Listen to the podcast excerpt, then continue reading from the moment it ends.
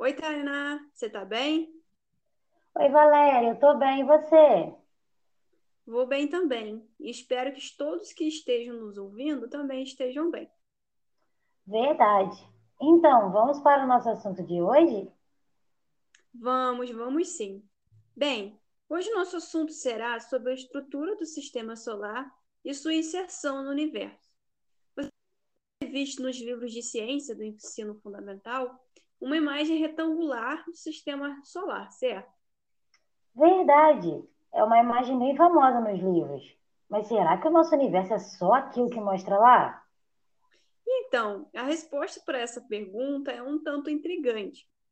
O universo conhecido é muito maior e o nosso sistema solar é uma parte muito pequena dele. Sabia disso?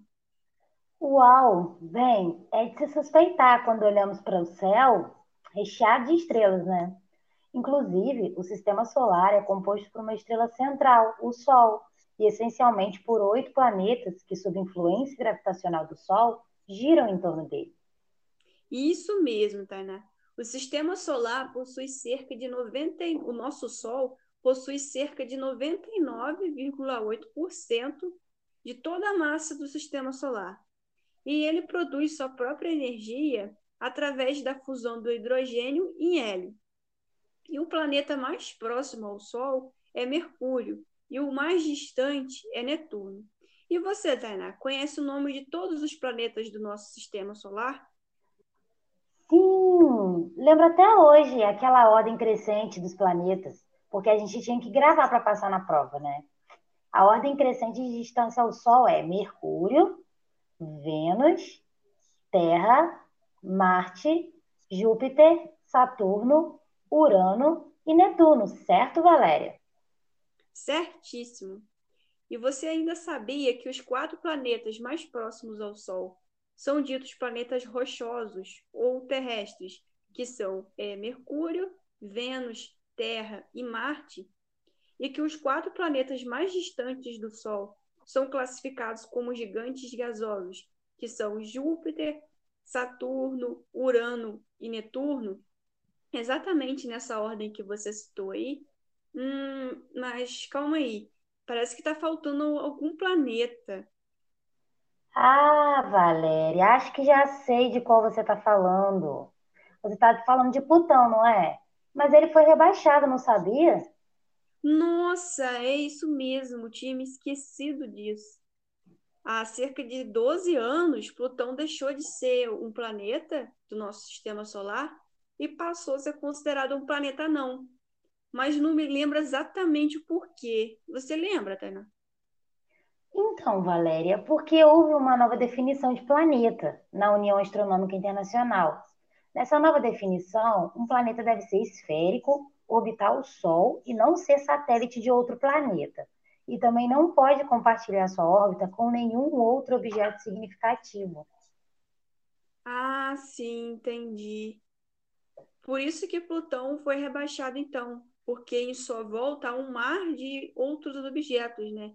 Já que sua gravidade não é intensa o suficiente para atrair esses objetos e assim limpar sua trajetória.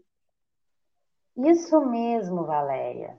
Outro assunto importante que aparece nos livros do ensino fundamental também é a imagem retangular do sistema solar representando os planetas perfeitamente alinhados, né? Mas na prática, isso não é realidade não, porque cada um se encontra em uma posição diferente e cada um leva um determinado tempo para completar uma volta inteira em torno do Sol e em torno de si mesmo. É exatamente. O tempo que o planeta leva para completar uma volta em torno do Sol é a duração de um ano. E o tempo que o planeta demora para completar uma volta em torno de si mesmo é a duração de um dia. E para compreendermos melhor como o tempo ocorre nos outros planetas, a gente, a gente utiliza o tempo da Terra como ponto de referência. Isso mesmo. Como é interessante as relações que são feitas com respeito de como o tempo passa em cada planeta, não é? Ah, e você já sabe que um ano terrestre é equivalente a 365 dias e que um dia terrestre é equivalente a 24 horas. Agora, só para você perceber o quão fascinantes são essas comparações do tempo. Você sabia que a duração de um ano de Mercúrio, o planeta mais próximo ao Sol, é de aproximadamente 88 dias terrestres. Em comparação ao ano terrestre, é um tempo muito pequeno. Em contrapartida, a duração de um ano de Netuno, o planeta mais longe do Sol, é de 165 anos terrestres.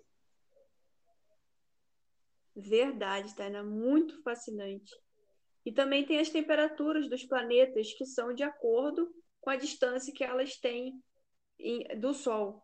Então, quanto mais distante do Sol é o planeta, mais frio ele é.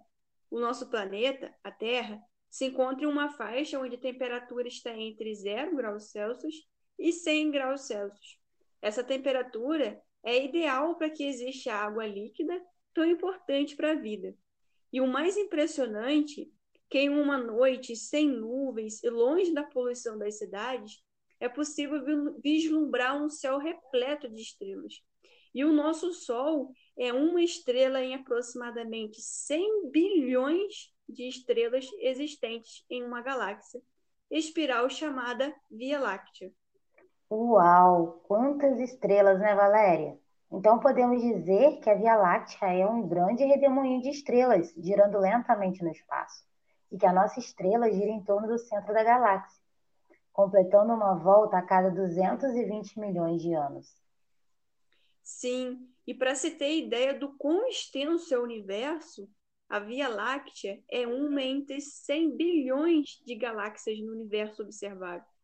É uma bolha com aproximadamente 84 bilhões de anos-luz de diâmetro, usando-se o centro, a Terra como centro. É, Valéria, realmente vivemos em um universo bem extenso e desconhecido. Bem, por hoje é só, né, Valéria? Sim, Tainá. O nosso assunto de hoje vai até aqui. Até a próxima, pessoal. Até a próxima. Tchau, tchau.